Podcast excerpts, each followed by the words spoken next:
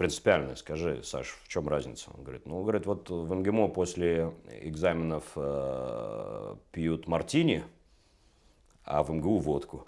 Как-то в офисе я сижу, работаю, ну, не знаю, там, середина дня, заходят бандиты, Прям человек 6-7 э, таких чуваков в куртках кожаных, ну, как их показывают угу. по, по телеку, вот такие и зашли. Я там был старшим партнером, то есть я достиг потолка, у меня было все как бы деньги, власть, 30 человек в подчинении, шикарнейший кабинет с видом на всю Москву. И в какой-то момент я получаю предложение из Фрешфилдс. Даю слово, что через год я буду говорить по-немецки свободно. Проверьте меня через год. Я-я. Да, если не я, я съем свой галстук.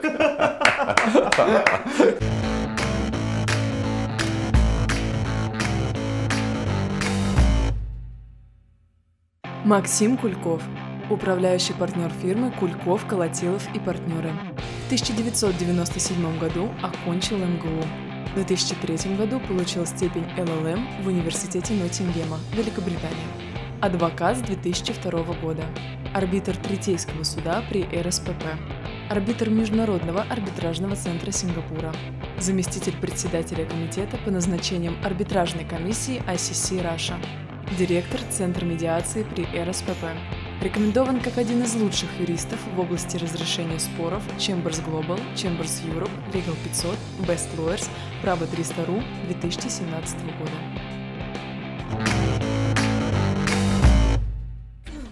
О, Мэри Поппинс наш прилетел.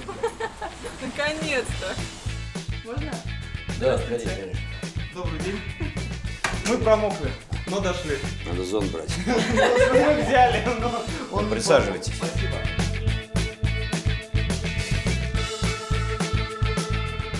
Максим, традиционный вопрос. Почему право? Почему ты стал юристом? Не, ну, Лево меня никогда не интересовал. На самом деле, серьезно, я как-то методом а, просто отсечения. То есть я когда думал, там, не знаю, классе, там, в девятом, кем мне стать, думаю, так, э, врачом не хочу, там, педагогом не хочу, там, э, этим не хочу, этим, этим не могу. Ну, вот, у меня в финальную, наверное, тройку попало стать э, э, либо юристом, либо кинорежиссером, либо военным. Вот я выбирал из этих трех. А, но военным у меня брат э, поступил в Рязанское училище ВДВ, через три месяца сказал, ну его к черту. И меня, меня отговорил. Вот, то есть военным отпало. А кинорежиссером, ну как-то я подумал, что, наверное, ну это ну, слишком круто. Вот, и пошел в юрист. Понятно. И ты сразу же поступил? Нет, э, с третьего раза. А куда ты поступал?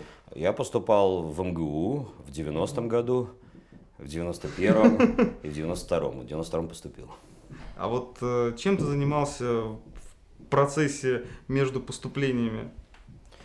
Ну, двумя вещами. То есть я в 90-м году, когда не поступил, а, я, меня зачислили на рабфак МГУ. Угу. Ну, это подготовительное отделение, оно раньше называлось рабфак, а так его между собой, не знаю, до сих пор называют его. То есть там готовят к сдаче экзаменов в МГУ преподаватели МГУ. То есть это очень крутой курс, полгода, с декабря по июнь. Э, я там готовился вовсю, знал все, и на втором экзамене получил сразу двойку. На первом же по сочинению два. Я, ну, я, а, очень много опечаток было. То есть по литературе все хорошо, да, с этим. Вот, то есть я слетел, но я перебросил свои документы в Московский юридический институт, это который сейчас Академия. Он тогда превратился как раз из ВЮЗИ в МЮИ. И так как в МГУ экзамены были раньше всех, в МГУ были всегда э, экзамены 1 июля, а да, прочие вузы да. 15 июля, то если не поступил в МГУ, есть шанс э, в любой иной вуз. Я забросил документы туда, но там я поступил на вечерний. Я проучился на вечернем год с надеждой перевестись в МГУ. Но чтобы перевестись в МГУ, надо получить э, все пятерки на зимней и летней сессии. Зимнюю сессию я получаю пятерки все, летнюю сессию все пятерки, последний экзамен четыре. А какой был экзамен? По-моему, история, теория государства и права. Угу. По-моему, вот уже вылетел. Либо история государства и права. И, соответственно, перевестись невозможно. Я думаю, чем черт не шутит, попробуй третий раз поступить. Мгм. И поступаю. Вот. Потом у меня была дилемма, что делать. То есть э, я вроде с одной стороны поступил, но мне надо заново с первого курса. А здесь у меня уже друзья, и плюс с этими оценками меня перевели на дневное отделение, и уже как бы год терять. Я, наверное, несколько месяцев думал. То есть я просто не поднималась рука написать заявление, чтобы меня отчислили из э, Московского юридического института. То есть я стал ходить уже в МГУ, а, и меня отчислили только, знаешь, когда? Через год. Через год? Я вообще не являлся, пропустил зимнюю сессию, и когда я уже полностью пропустил весеннюю сессию, меня оттуда отчислили за неявку. То есть ты был студент двойного подчинения? Один год, да. Но у меня не поднималась рука прийти и написать «отчислите меня». Слушай, фактически ты можешь э, сказать, что у тебя две альма-матеры, э, то есть это юрфак МГУ и МГУА. Можно сказать и так, да. А кто у тебя был любимый преподаватель во время учебы? Ну, наверное, мой научный руководитель, э, Корнеев Сергей Михайлович, покойный. Э, Он у нас преподавал гражданское право. Это мой основной предмет был. Я специализировался на кафедре гражданского права. И он мне нравился и как педагог, и как человек. Он ветеран, э, помню, много мне про войну рассказывал. Даже сейчас, сейчас вспоминаю одну историю, мне так врезалась в память. Он говорит, где-то в 42-м он лежал в полевом э, лазарете. А так как полевой лазарет, то там несколько сотен бойцов на земле прям. Ну и ждут операции, перебинтовки, все, все стонут. И тут, э, говорят, высадили э, немцы десант парашютный. И десантники ходили и всех на земле прям расстреливали. Вот. И по мне, говорит, вот так мне прошили очередью. Говорит, я, говорит, единственный из всего лазарета выжил. То есть вот, просто из мертвых практически. Вот такая история. А кроме гражданского права, а, что еще запомнилось? Что еще запомнилось? Мне запомнились лекции по налоговому праву Пепеляева. Он читал их по субботам. По субботам я принципиально не ходил в универ, но вот это, наверное, единственное было исключение а, лекции по налоговому праву, потому что он читал бесподобно. А скажи, а, были какие-то такие свои традиции, может быть, а, у студентов 90-х годов у юрфака МГУ? Были пить и курить. Пить и курить? И, ну, и при том, чтобы на территории университета, вот это было важно, да. То Ну, есть, то есть- после экзамена каждого, там, помнишь, ну, на- напротив первого гума фонтан такой. Да. Сесть на бортике этого фонтана и распивать водку. Гоняли преподаватели вас? Не, я не помню, чтобы гоняли. Я помню, у нас, кстати, был один одногруппник, который параллельно учился в МГИМО на юрфаке и в МГУ. Мы все его спрашивали, зачем он это делает, сложно объяснить. Но, в общем, как-то, ну, может, как у меня получилось. Да. Ну, в общем, он, та- он, правда, закончил, он- у него диплом и, и, и МГИМО, и МГУ. И э, мы его как спрашиваем, ну в чем разница? Вот, принципиальная, скажи, Саш, в чем разница? Он говорит, ну, говорит, вот в МГИМО после экзаменов э, пьют мартини, а в МГУ водку. А ты стал работать э, уже учась в университете, да? Да, да, там, в общем-то, в 90-х это было вполне нормально. Я где-то, сейчас скажу, э, наверное, э, лето между вторым и третьим курсом я начал работать. И какая твоя первая работа была? Это была какая-то юридическая фирма, я забыл, как она называется. Я помню, что офис был на Кутузовском проспекте, в таком в полуподвальном помещении. Я там проработал два или три месяца. То есть начал где-то, наверное, в конце июня, сразу после сессии. И где-то в сентябре, это, соответственно, сентябрь 94 года. Как-то в офисе я сижу, работаю, ну, не знаю, там, середина дня. Заходят бандиты.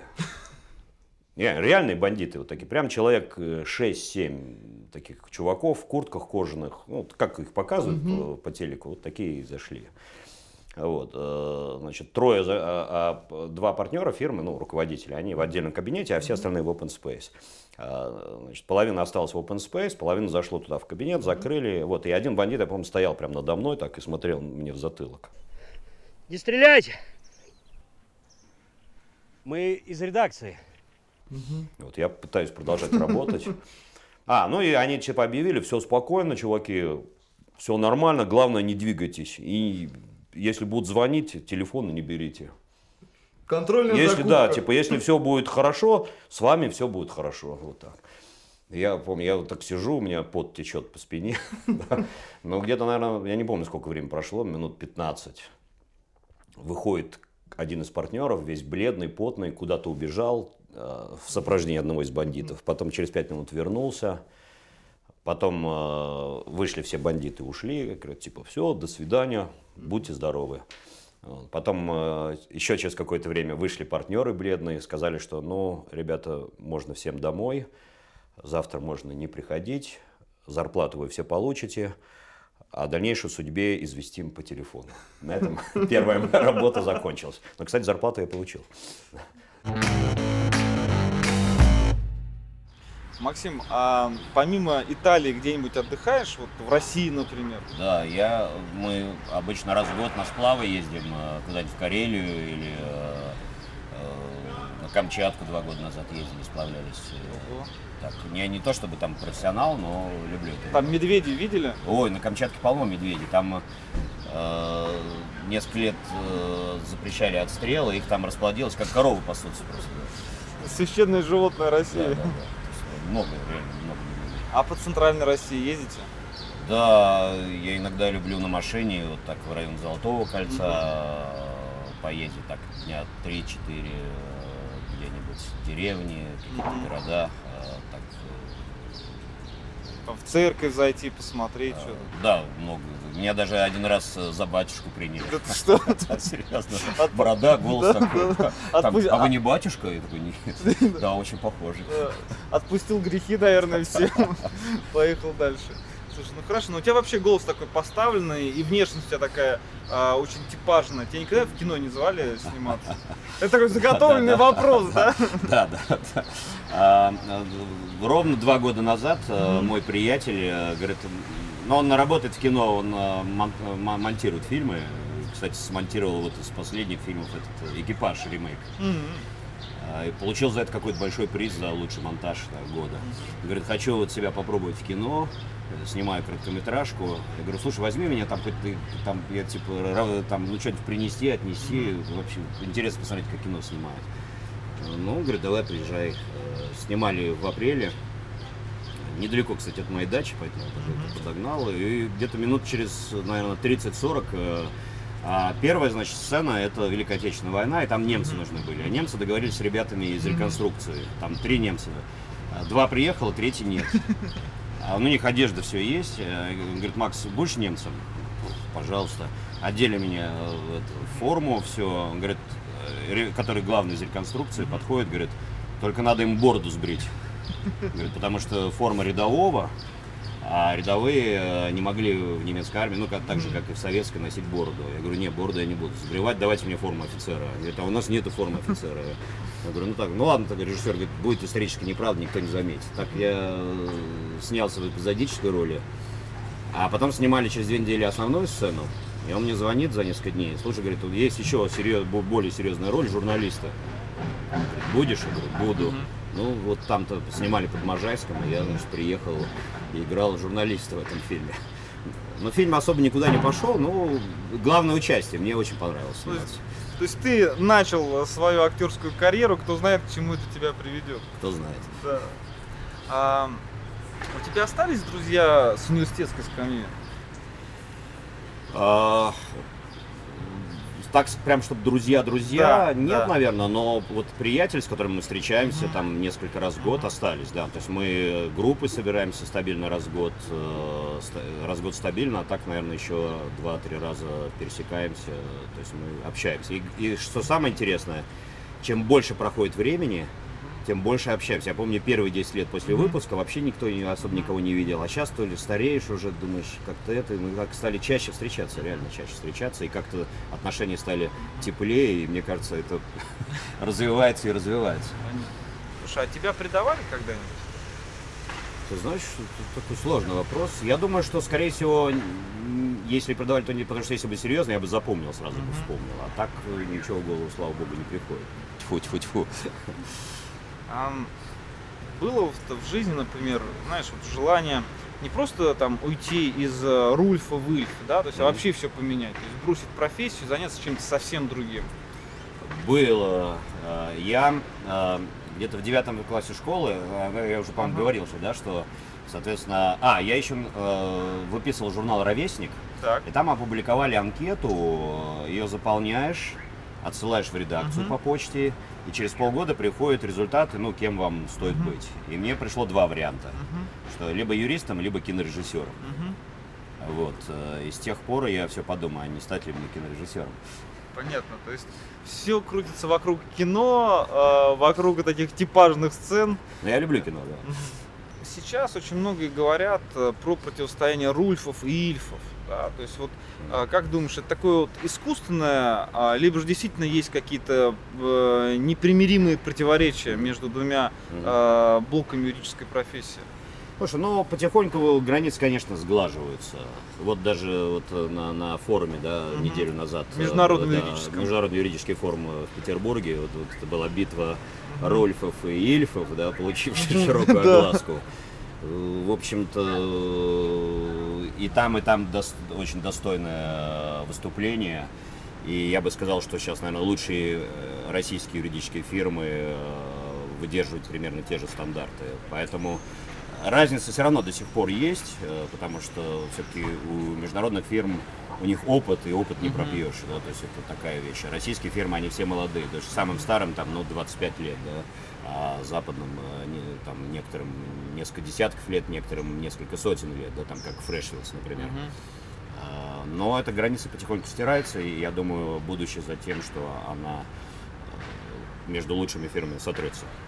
А по твоему опыту, вот иностранцы, экспаты, которые приезжают э, в Россию, они э, более опытные, более профессиональные, чем э, уже российские подготовленные юристы, которые здесь работают. Знаешь, я долго над этим думал, я могу так сказать, какую я вижу главную разницу между западным профессионалом и российским. У западных сильная сторона – это э, системность и тщательность. Мгм. То есть у них все работает как швейцарские часы. Мгм. И даже если ты человека туда вставляешь в эту систему не самого лучшего, он в этой системе на- начинает Мгм. работать как деталь швейцарских часов. Мгм. А Россия все-таки мы как бы э, больше склонны к такой, ну я бы так сказал, партизанщине. Мгм. То есть э, мы как такой большой активный партизанский отряд, а западные фирмы это регулярная армия. Есть, естественно, Мгм. свои плюсы и у партизан, Мгм. И у регулярной армии. Ну да, в Испании это в конце концов партизаны Наполеона победили. Ну, в общем, да. Ну и в России Да, да. тоже. И в России тоже большую роль сыграли. Хорошо. А, Смотри, а, сейчас э, пошла такая своеобразная мода, когда главы юридических компаний уходят в бизнес. Ну, например, там вот в Лидинсе а, Сергей Аксенов, э, управляющий партнер, он взял э, и пошел заниматься э, инвестиционными проектами. Вот у тебя не было желания все-таки заняться именно бизнесом? То есть ты же уже и управля- управлять умеешь э, компанией, ты можешь и финансы привлечь, ты можешь э, зажечь коллектив. Ты знаешь, прям вот, чтобы такого ярко выраженного желания не было, но, наверное, раз пять и шесть с разными своими приятелями мы обсуждали какие-то серьезные Мгм. бизнес-проекты, э, не юридические или около юридические, но пока это ни во что не вылилось. Например, один из проектов, на котором я уже думаю э, года четыре, создать широкую сеть юридической розницы. Мгм. То есть работа с населением, но сейчас она в основном закрыта мелкими э, адвокатскими, там, какими-то юридическими и прочими фирмами, а сделать это как вот, не знаю, сеть э, такую, как Coca-Cola или как. Ингострах, чтобы был бренд такой четкий, единые стандарты, унификация. Но это требует очень много сил и времени. Не знаю, доживу ли я или дорасту ли я до этого. Максим, а что это за агрегат? Самокат. Ты на нем ездишь? Ну, иногда. Я сегодня вот на самокате приехал, да. Но я просто живу недалеко, и у меня здесь практически дорожка самокатная от офиса до дома. То есть очень удобно. 20 минут, и я дома на самокате. Круто, отлично. А У меня еще велосипед есть, могу показать. Я еще и на машинке желательно. Хорошо, круто. Спортивная юридическая компания.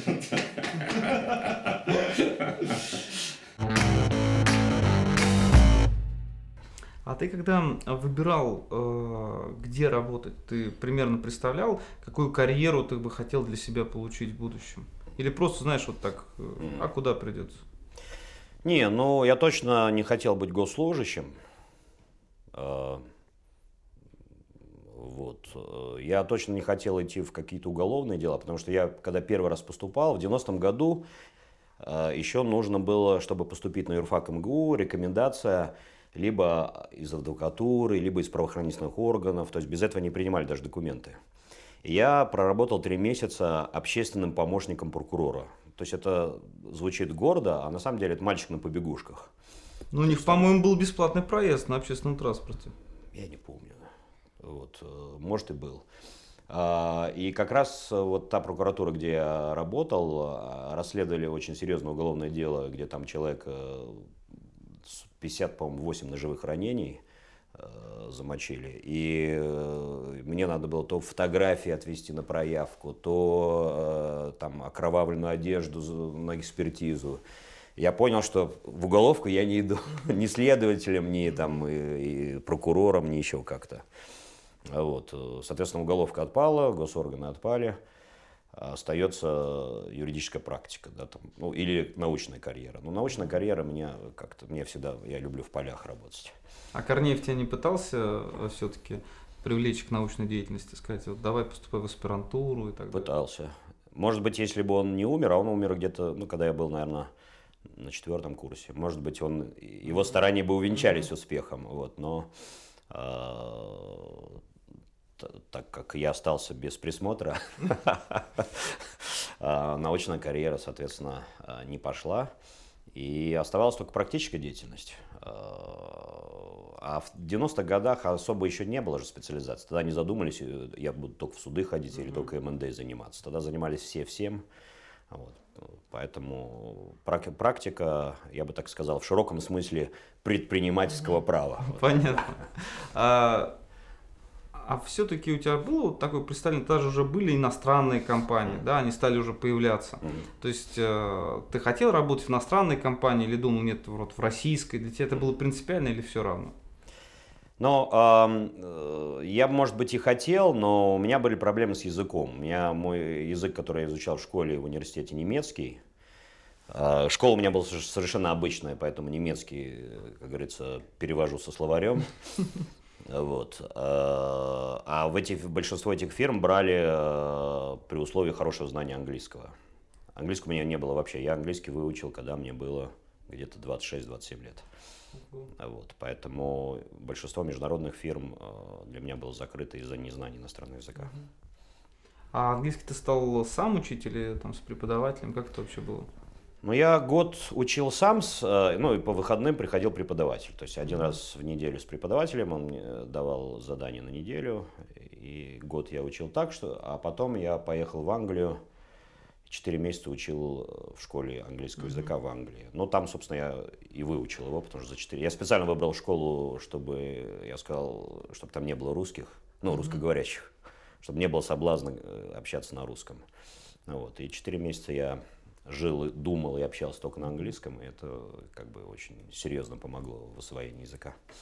Хорошо, тогда э, вот после университета ты работал в какой-то российской компании, правильно я понимаю?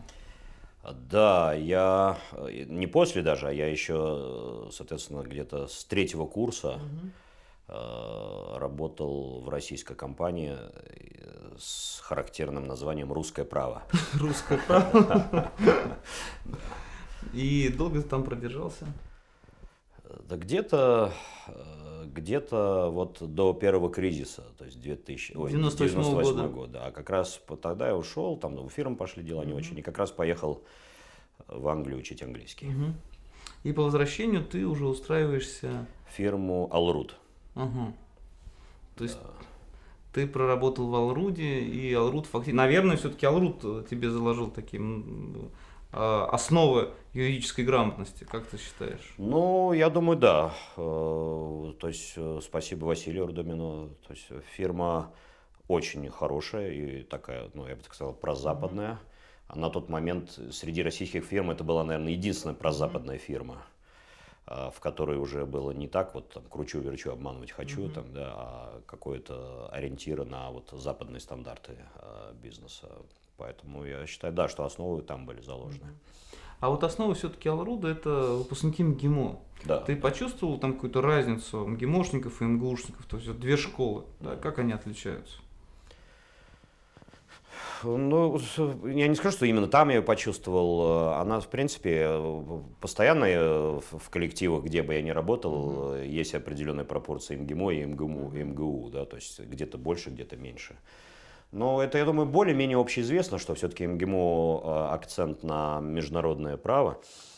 Но если мы говорим про частно практикующий бизнес, то есть чаще всего международное частное право.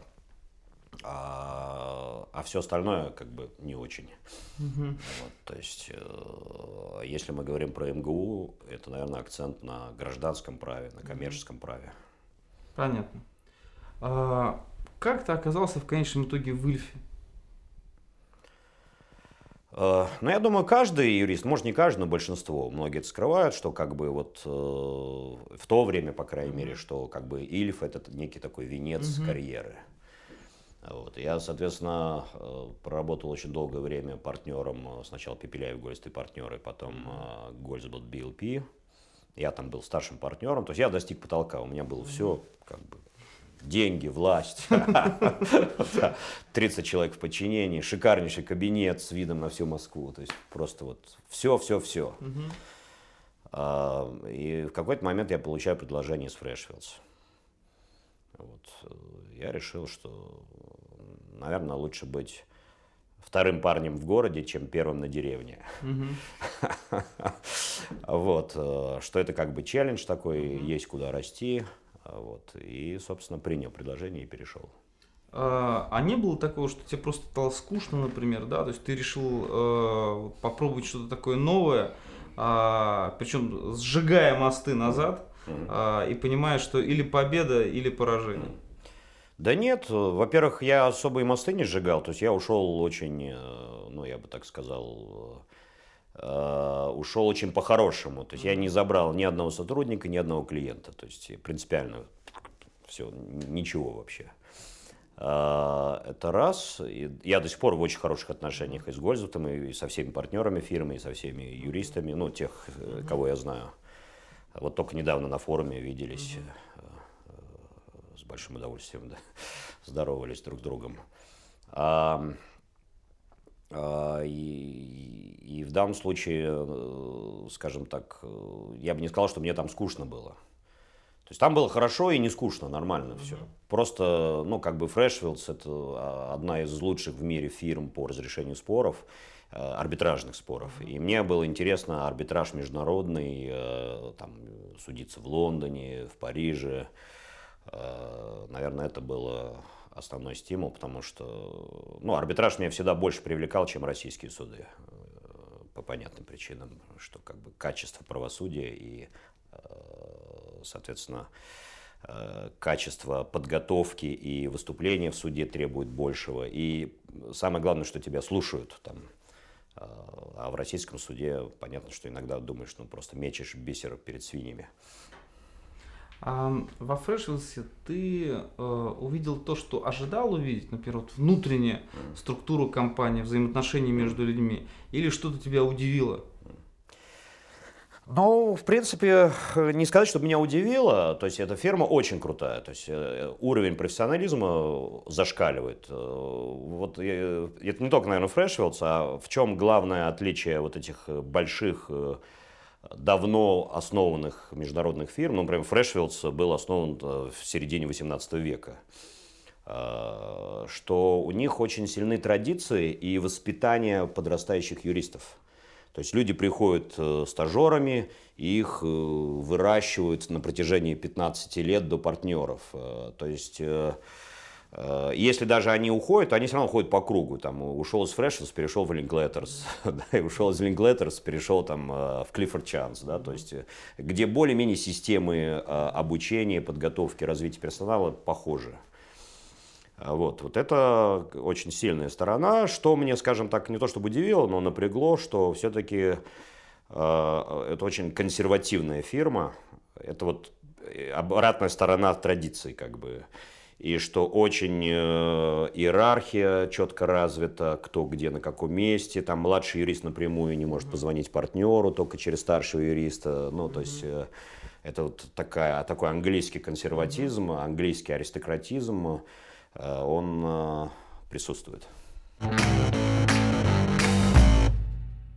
А, Итак, сейчас задам вам немного вопросов. Отвечайте быстро, можно даже не думать, так думаю, будет даже интереснее. Я воль. Российская Федерация или СССР? Э, Российской Федерации. Хорошо. Навальный или Усманов? Ни тот, ни другой. Хороший ответ, мне нравится. Виктор Цой или Ян Кертис? Цой, однозначно. Угу. Скарлетт Йоханссон или Пенелопа Круз? Я их все время путаю. Ну как же, Скарлетт Йоханссон, она такая А, блондинка с губами, а ой, Пенелопа Круз, она да, испанка. э, люблю об- а- обеих. Обе. Хорошо. Доллар или евро? Простой вопрос. Э, Золото. Зо- Вступить... а, нет, это мы убираем. А, Пепеляев или Гольбат? Пепеляев, Гольцбат и партнеры. Понятно, хорошо. А, Фрешвиллс или Алрут?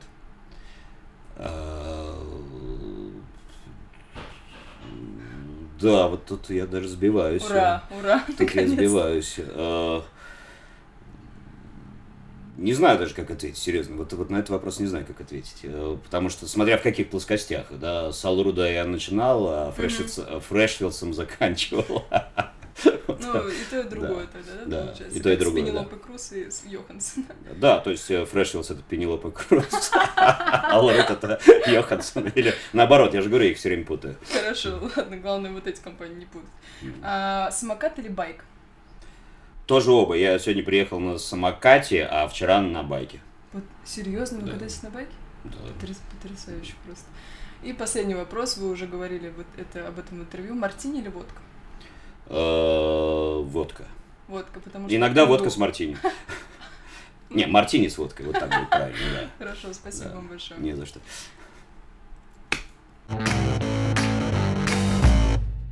А какой опыт больше тебе пригодился в, именно в управлении компанией? А опыт во Фрешвелсе или опыт в российских компаниях? Да и тот, и тот. Я бы так сказал, э, пригождается партнерский опыт. То есть я стал партнером в Пепеляев Гольсты партнеры, и как только я стал партнером, у меня, соответственно, своя практика, мне надо отвечать за ее финансы, за ее доходную часть, расходную часть, за ее маркетинг. Собственно, когда ты глава партнера, глава практики в фирме, ты, э, скажем так, э, мини-управляющий партнер. Потому что как бы практика это во многом фирма в фирме. И э, проработав там десяток лет главой практики, уже, в общем-то, созданы почти все задатки для того, чтобы управлять собственной фирмой. За одним исключением. Это э, офис-менеджмент. То есть, когда я стал управляющим партнером, я понял, что э, туалетная бумага, она сама в туалете не появляется.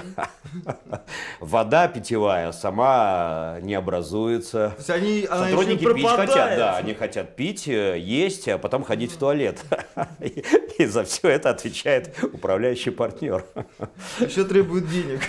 Да, да, да. Да, и как мне сказал мой бывший коллега, говорит, Макс, говорит, вот, ну, когда я вот говорил, что вот открываю бизнес, говорит, э, главная разница, что когда ты наемный рабочий, два раза в месяц ты получаешь зарплату, а когда ты собственник бизнеса, два раза в месяц ты ее платишь. Хорошее сравнение. Ты склонен создавать коллективы, где люди друзья, либо же где люди просто, вот знаешь, э, исполнители, да, и когда вот э, я тебе плачу деньги, Мгм. ты выполняешь работу. Либо же создаешь вот семью, да, то есть Мгм. есть разные такие Мгм. модели создания. Вот что тебе Мгм. ближе? Мне ближе семья. И, собственно, поэтому и, и мы и вот с этой концепцией и ушли из большой фирмы, чтобы создать э, такой бутик. И мы принципиально не хотим расти. Потому что у нас сейчас где-то э, 11 юристов-партнеров, еще примерно 10 человек административный персонал, то есть итого 21 человек. Это, скажем, размер, когда каждый каждого знает. Я бы сказал, больше 30 человек уже начинается деление на секции. Это знаете, как за столом. Вот если компания, скажем, 5-6 человек, все вместе общаются. Если компания 15 человек за столом, они уже делятся на группы. Да, да. Уже совместное общение невозможно. В фирме примерно так же, только ну, немножко другая пропорция. Э, И в большой фирме есть, естественно, много преимуществ, я думаю, все их знают, не буду и говорить, но все-таки, что некоторых людей встречаешь только там на ежегодном корпоративе, потому что он сидит на другом этаже, да, и думаешь, о, какие у нас девушки красивые есть. Вот, э, это все-таки мне немножко надоело. То есть охота поработать вот в формате тесного общения. А, а ты адвокат? Да, адвокат. То есть без этого сейчас нельзя.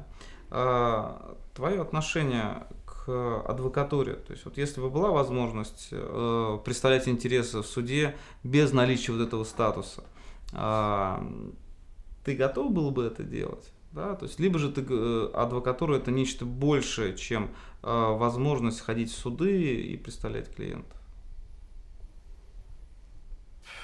Слушай, сложно сказать. Э, Я могу так сказать, что до сих пор э, э, наличие адвокатского статуса э, не такое уж и важное значение имеет для юриста, который занимается коммерческими спорами. Для уголовных, может, чуть больше. Потому что есть полно людей, которые не имеют адвокатского статуса, и они там блестящие юристы ходят в суды. То есть э, до сих пор пока это больше, наверное... Ну, это, знаешь, так же, если ты меня спросишь, а вот э, кюн, да, имеет значение? Ну, тоже сложно сказать. Лучше его иметь, чем не иметь. Но не так уж и важно, на самом Главное, деле. чтобы лектор был хороший. Да, то есть кюн, не кюн, э, там, как бы, по крайней мере, когда я отбираю людей, я на это смотрю, но в последнюю очередь. И то же самое адвокат. То есть это лучше, но каких-то специальных преимуществ или что вот если он адвокат, то он точно лучше, какие-то качества дополнительные нет. Слушай, а вот как ты отбираешь людей? То есть вот как ты можешь почувствовать, что вот человек, который на собеседовании перед тобой, он вот прямо твой, он впишется в команду? Ну, прежде всего, наверное, смотришь, боец, не боец. Потому что так как мы занимаемся только разрешением споров, то нам нужны только бойцы. Ну, э, иногда, конечно, на младшие должности, э, если там человек занимается только бумагами, да, подготовкой дел, может быть, не обязательно. Но в любом случае, даже младший, он же потом хочет расти всегда. Поэтому, наверное, главный критерий боец, не боец. Потому что если не боец, то, в общем-то, делать в фирме литигационной нечего. А, кто лучший литигатор? Девушки или парни? Ну, Сложно сказать, но, наверное, может меня объявя- обвинят в сексизме. Опять же, если исходить из принципа боец, не боец, то все-таки мужчины чаще, бо- среди мужчин больше бойцов. Поэтому просто среди мужчин найти их легче, их больше. Это не означает, что нет девушек-бойцов, просто среди девушек меньше, и все. Вот, э, вот наверное, так. Хорошо. А, какие у тебя есть хобби? Мы все время говорим про работу, Мгм. да, то есть вот хотелось бы поговорить о том, э, отдыхаешь ли ты и Мгм. вообще отдыхаешь ли. Мгм. Может быть, у тебя вся жизнь это вот работа, твой офисный кабинет и все. Не, не, конечно, отдыхаю. Я люблю отдыхать. Э, Хобби, э, ну, я люблю путешествовать. Ну, притом так активно, какой-нибудь по горам где-нибудь полазить или сплавляться, э, что-нибудь такое. Хотя и просто вверх пузом полежать тоже иногда люблю, да. То есть, то есть я люблю, я люблю, главное, чтобы было разнообразие. А твоя любимая страна какая? Наверное, Италия. Италия. Да. Наверное, номер один. Ну, но, может, Испания еще, да, вот это все. А вот, например, смотри, вот если Италию брать, что тебе больше нравится? Например, Рим, а, Флоренция, либо же там какое-нибудь Лигурийское побережье? Что для тебя Италия? Мне как-то почему-то больше нравится какая-то вот южная Италия, деревенская такая, притом вот не туристическая, а вот где-нибудь там посередине, где туристов нет, там вот они какие-то... И то же самое Испания, если где-нибудь в Андалусии, они какие-то... Ну, они прикольные такие. А ты за рулем едешь сам? Да, да. Да, ну мы обычно берем машину и так катаемся, да, там по, по долам, по, по горам. Вот. А не было желания, например, выучить какой-нибудь язык, кроме вот английского, например, там итальянский, испанский? Есть желание, есть. Я вот сейчас э, начал учить немецкий. Ну, я его учил же в школе и в университете, но прошло 25 лет, я уже все забыл. Я решил восстановить. Не знаю, хватит ли у меня силы воли. Я вот сейчас прям обещаю в камеру, даю слово, что через год я буду говорить по-немецки свободно. Проверьте меня через год. Я-я. Да, а если не съем, я съем свой галстук. Все, Я, договорились. я, natürlich. Следующее интервью у нас будет на немецком языке. Ну-ка. Хорошо. Чусь. Слушай, ну у тебя, вот то, что я знаю а, по поводу а, твоего времяпрепровождения, у тебя классный голос, и ты любишь петь в караоке, это правда? Это правда. Вот э, Если бы у меня еще был хороший слух, это было бы замечательно. А слуха у меня не то чтобы его нету, но он так вот... А э, ты то не занимался в музыкальной школе там Нет, где-то, нет? нет, никогда. То есть вот, я, вот это надо выпить, вот алкоголя не слишком много, не слишком мало. Вот когда есть определенная вот э, степень, я начинаю петь хорошо. А, Когда на вот, и важно не переборщить, и вот, вот, вот где-то вот есть какой-то промежуток правильный, когда вот все идет хорошо. Но это не всегда. Понятно. У тебя никогда не было желания делиться своим опытом с подрастающим поколением? А, Или, может быть, уже делишься? Это тоже такой заготовленный вопрос на самом деле. А, ну да, я довольно часто выступаю как лектор, э, например, э, я не знаю, ты знаешь, такая есть школа мастеров МГУ, Да ты что? да, вот, э, неплохое заведение, вот. э, На удивление. там- да, там э, руководство поменять вообще будет хорошее. Да-да-да. Вот, э, там я давал курс лекций, потом в высшей школе экономики уже второй год читаю лекции. В МЛОГОСе уже лет 10 читаю лекции. То есть это А довольно... тебе, а, извини, что перебиваю, вот тебе лучше читать лекции для уже профессиональных юристов, да, то есть, которые ребята поработали на практике, либо же вот для студентов. Слушай, и то, и то интересно. Я говорю, вот если в МЛОГОСе, то там уже профессиональные Ага. юристы, там э, люди, которые уже поработали. Э, Там э, э, интересно тем, что они сами много могут что сказать, потому что я очень, когда выступаю, я призываю людей давайте обмениваться мнениями, если есть комментарии, и, и очень интересные комментарии поступают. А со студентами интересно, студенты, они, скажем так, э, активнее, они, у них, они более горячие, у них как бы вот огонек в глазах, и, и это всегда ну, приятно. А чем тут отличаются современные студенты от э, студентов 90-х годов? Э, Мне кажется, в 90-х годах очень э, э, ну, люди э, меньше осознавали, что будет дальше, и было как бы такое некая эйфория от э, свободы, и казалось, что будет что-то дальше хорошо, а что конкретно непонятно, но, в общем, все будет хорошо, и люди немножко так э, сумбурно себя вели. Э, Сейчас э, я смотрю, молодое поколение более конкретное. Э, Я помню, когда э, дочки там, э, они в школе писали где-то в средних классах сочинения, там типа пишу, э, мне 30 лет, я пишу письмо учительнице. И меня удивило, что Например, там несколько этих писем, мне потом мне дали почитать, что там «Здравствуйте, там э, Мария Ивановна, я там менеджер по маркетингу в такой-то фирме, а, у меня персонала столько-то, это там десятилетние дети, да. А, Я думаю, если там мое поколение, если бы писали бы такие письма, там э, кто-то написал, я космонавт, там, а я милиционер. А помнишь же фильм был «Гости из будущего» такой? Да, помню, И в конечно. конце там э, говорили о том, а ты, Вася, будешь э, инженером, Да, да, а да. ты изобретешь Да. машину времени, да, а ты да. там и будешь биологом. Садовский станет обыкновенным инженером и изобретет самую обыкновенную машину времени. Да, то есть э, поменялся, люди стали более практичными, то есть э, ушел романтизм. И опять же, это не хорошо, не плохо, да, излишний романтизм губит, недостаток тоже губит, да, лучше всего сочетание, это правильно. Но сейчас люди более практичны, более такие бизнес-ориентированные. А в наше время там, а я буду дальнобойщиком, да, вот это а сейчас вот- никто не хочет быть дальнобойщиком. Странно. А, а ты бы сам себя нанял на работу? Вот тогдашнего парня там с четвертого, пятого курса, вот сейчас бы пришел бы к- тебе, вот представим такую фантастическую ситуацию, нанял бы? Честно сказать, не знаю. Вот, э, я просто думал об этом, не знаю. Сложно Вы, сказать, вы да. не боец, Да, Кульков. да, да. сложно сказать. Наверное, бы нанял все-таки. Хотя вот так я сейчас думаю, что я творил там, да. Понятно. Хорошо.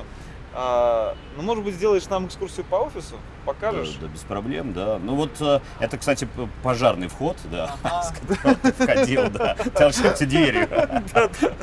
Бывает. Да. А, Но офис у нас небольшой. Ну вот, собственно, наш небольшой офис. Это у нас open space. Отлично. Растения. Такое, да, подобие леса. Вот. А, Кстати, старинное здание э, Да? 19 века, это ты бывшее здание Галутвинской мануфактуры. Поэтому вот кирпич. э, А, то есть это всё э, настоящее, это да, не настоящий. хипстерские- Да, да, да. То есть Ага. это и потолок э, 19 века, то есть это все как бы просто вскрытое изначально. Слушай, а привидения здесь есть? Будут. Вот, ну вот у нас, да, идут кабинеты, вот это э, внутренняя переговорная такая, как сказать, черновая, да, где мы там внутренние какие-то встречи проводим, а диванная, если кому-то надо остаться в офисе поспать. вот, да, да, есть ты с, комплект с намеком говоришь, если кому-то надо остаться. Слушай, а вот у вас очень много картин висит. Это Да. какой-то особый э, художник или... А, Это ты рисуешь? Не-не-не, это в нашем прежнем офисе э, хозяин здания увлекался коллекционированием живописи. И как-то в какой-то погожий день мы смотрим, из подвала выносят картины и ставят на помойку. Я подхожу, говорю, это что? Он говорит, да, это, говорит, мы выкидываем все. Я такой, а можно забрать? Это, говорит, берите. И мы забрали это. То есть Слушай, это, это картина с помойки, вот так. А не, не, не было желания провести экспертизу, может, это какая-нибудь э, уникальная? Продашь ее и можешь уже не работать. Я воспользуюсь твоим советом. Идея для бизнеса. Давай в офис вернемся. Да, Там, где Да, очень вот, интересный чемодан есть. Вот, э, если бы ты рассказал про него, было бы вообще круто. Не, ну, э, это вот этот черный ты имеешь в виду? Да, да, да. То есть э, у тебя там это, это чемодан сейф или что это такое? Не, ну это стандартный чемодан судебного юриста. Я им пользуюсь уже лет 10. Ага. Вот. Очень удобно, туда влезает три папки корона, ну если валетами, да, складывать. Э, Я еще, уходя а, из Пепеляев Гольд и партнеры, э, его оттуда, так сказать, спионерил. Понятно. А. Да простит меня Сергей Геннадьевич. понятно. Мы ему не расскажем. Слушай, а это, наверное, для гонорара вот это. Не, сюда удобно класть э, там паспорт, все, документы, да, а вот это, э, собственно, э, сюда папки, э, то есть очень... И он на колесиках, видите, то есть вот э, Класс. э, брать в командировки, в суды, то есть такой... У нас почти у каждого так. Хотя вот уже в таком исполнении больше не продаются, да. То есть это уже можно сказать, что раритет, так что лет через 10, когда ты придешь ко мне снимать, уже это будет э, Понятно. уже под стеклом. А есть какие-то у тебя вот все-таки приметы, опять возвращаясь, вот уже судебная, да, то есть, э, или ты говоришь, нет, у меня примет, в приметы не верю, вот, я выигрываю процессы просто так. Слушай, я могу знать, что вот, вот я в приметы особо не верю, точно, ты угадал. Но такая вещь тогда расскажу. Вот по- последние, наверное, 2-3 года я очень стал, часто стал замечать, что когда я бросаю взгляд на часы, будь то на руках, там, на компьютере, а, время 11.11. Мгм. Вот странная вещь. И я понимаю, когда я вижу, что 11.11, мне везет. Мгм. Не знаю, вот с чем это связано. Очень часто. То есть, притом не специально, естественно, я не то, что я жду так сейчас. Сейчас я надо сейчас да, посмотреть. А так это случайно бросаешь, смотришь, один, именно вот 11.11. Не знаю, что это значит. Может быть, что-то значит. Да. Ну, наши зрители, наверное, расшифруют это все обязательно. Мы тебе расскажем. Хорошо, теперь у нас есть для тебя подарки, да, потому что мы же не можем тебе прийти без подарков.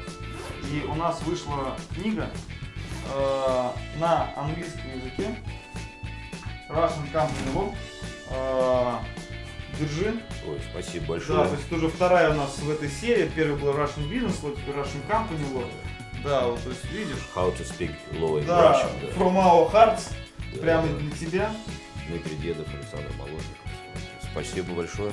Давай. Следующую книгу, наверное, на немецком уже будем писать. Вместе с тобой. Да, и эту обещаю выучить наизусть. да, да, может быть. А что там на, на 25-й странице написано? Да-да-да. Да. Спасибо большое.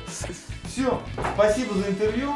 Было очень интересно. Взаимно. Вот. Взаимно. И напоминание нашим э, коллегам, нашим э, подписчикам, что смотрите наш канал и помните, что юристы тоже люди. Спасибо.